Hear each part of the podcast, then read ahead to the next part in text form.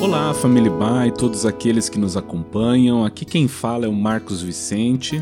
Você está ouvindo o devocional diário da Igreja Batista, Avenida dos Estados, em Curitiba, Paraná. Hoje é quarta-feira, dia 7 de abril de 2021. Durante esta semana, nosso tema tem sido Jesus para além da ressurreição. Depois da sua morte, Jesus apareceu aos discípulos de muitas maneiras, durante 40 dias, com um objetivo duplo de provar, sem deixar dúvida nenhuma, que ele estava vivo e também de dar explicações mais detalhadas dos seus ensinamentos sobre o reino de Deus.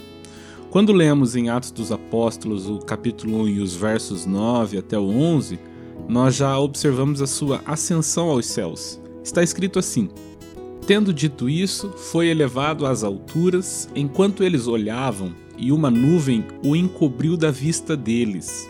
E eles ficaram com os olhos fixos no céu enquanto ele subia.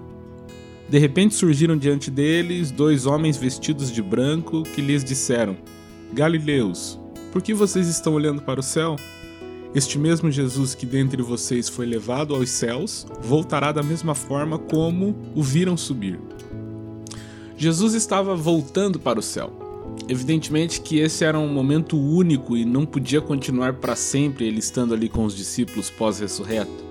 Era necessário que, assim como Jesus chegou ao mundo em um momento determinado, o deixasse também em uma hora fixada. Ele interrompeu a sua comunhão visível com seus discípulos na terra para entrar no mundo invisível de sua habitação.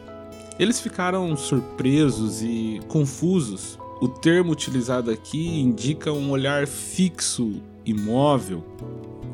A pergunta sobre se ele restauraria naquele momento o reino a Israel ainda pairava no ar. Havia um misto de espanto, decepção talvez, e curiosidade, eles tiveram um último vislumbre do Mestre. Com olhos fixos, continuaram a contemplar as nuvens distantes, onde ele desapareceu misteriosamente da vista deles. Até mesmo para Pedro, Tiago e João, que em outro momento já o haviam visto se transfigurar, foi algo novo, porque dessa vez ele não voltou.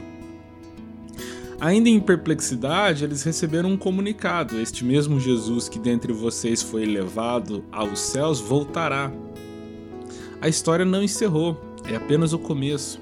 Porque a ressurreição é o começo de uma nova história para os homens, e essa história só terá seu fim quando Cristo voltar novamente para dizer: é o fim.